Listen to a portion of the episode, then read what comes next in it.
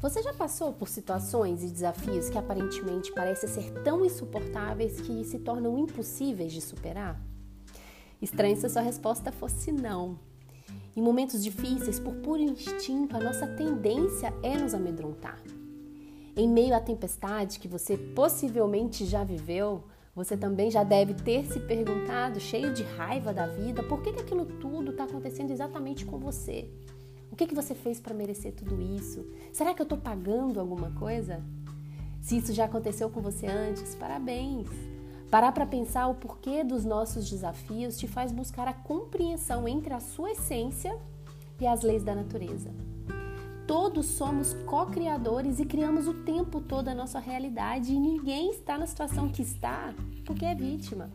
De alguma forma, somos responsáveis por tudo o que estamos vivendo. Todas as experiências que vivemos são fruto daquilo que escolhemos, seja a nível consciente ou não. As suas crenças, sim, podem estar trazendo situações para que você possa vivê-las. E se você não tem percepção interna, não tem como mudar. Acredite, se você está vivendo o que você está vivendo, quem tem que mudar é você.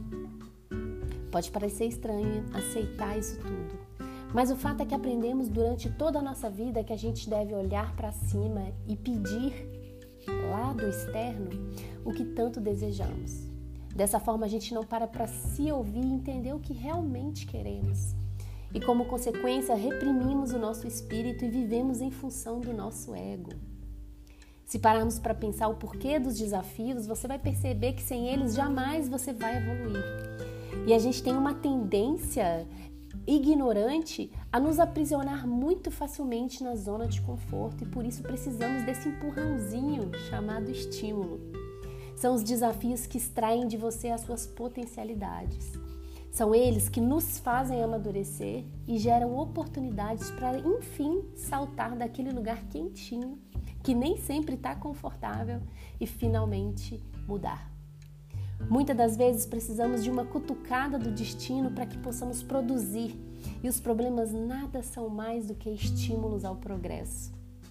É através do problema que vejo o quanto sou forte. É através dele que entra a bagunça e bagunça o meu mundo para que eu possa fluir. É aí que a energia se movimenta. Quando temos que juntar todos os cacos e recomeçar. E uma coisa que a vida exige de você é o movimento. São geralmente nas experiências mais dolorosas que descobrimos o nosso potencial e nos abrimos para a vida. E aí evoluímos. Sem transpor essas limitações não há ascensão. Ou você cresce ou a vida te engole de alguma forma. Ela sempre vai te fazer usar essa força a seu próprio favor. Não há como fugir disso. O contrário também pode acontecer. Em meio a uma tempestade, o nosso cérebro, que é reptiliano, está treinado para fugir.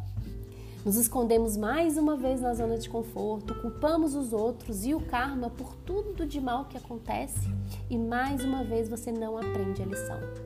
Você reclama, romantiza, dramatiza. Então agarre esse momento difícil e levante-se. Se coloque em frente ao problema e pare de se acomodar e aceitar o mais ou menos. Chega de ter medo, ande para frente e confie em você. Seja verdadeiramente forte e não sinta a raiva da vida. Confie no poder que há aí dentro para modificar a sua própria realidade e sustentar a sua paz. Perceba de uma vez por todas que a força está aí dentro. Deus está aí dentro e não lá em cima.